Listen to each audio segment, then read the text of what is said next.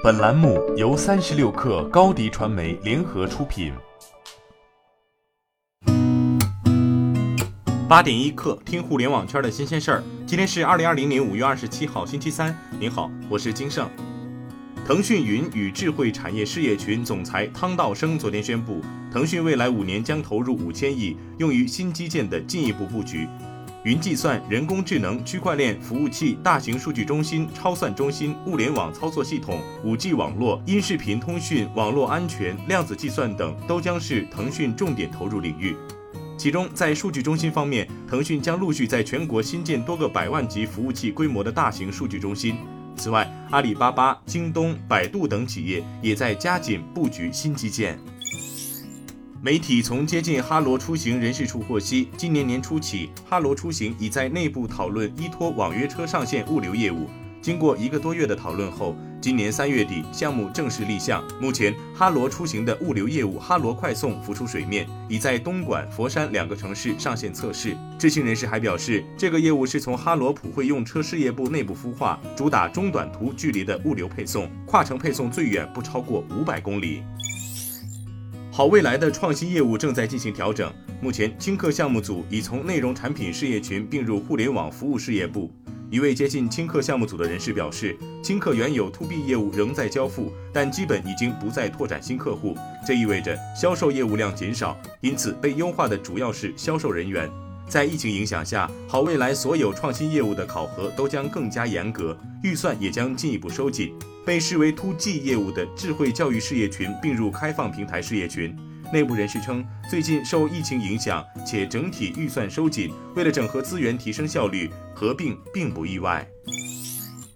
对于近日网络上 QQ 音乐播放一半插入语音广告的传言，QQ 音乐方面回应表示，网传内容系有人在网络上歪曲事实、恶意散播的谣言。网传的播放中途插入语音广告，实为此前为一些歌手的新歌宣发，在非绿钻会员用户中进行的个性化语音推介的小批量测试。根据用户的听歌习惯，用户常听的歌手发布新歌后，用户听歌时，在两首歌曲播放之间，可能收到一次用户常听的歌手亲自录制的新歌语音推荐。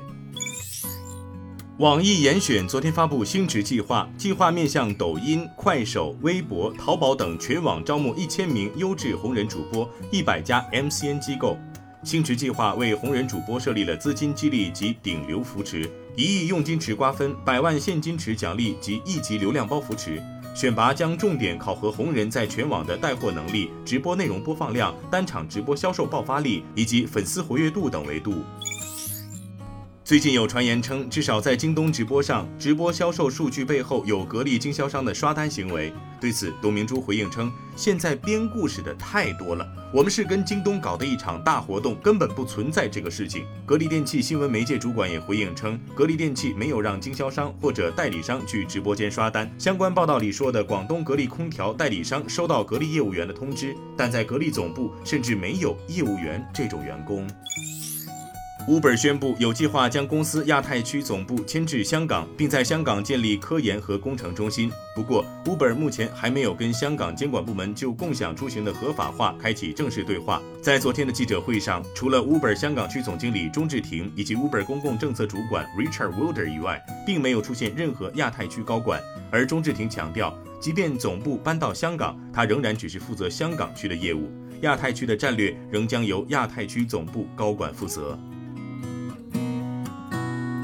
今天就先聊到这儿。编辑：彦东，我是金盛。八点一刻，咱们明天见。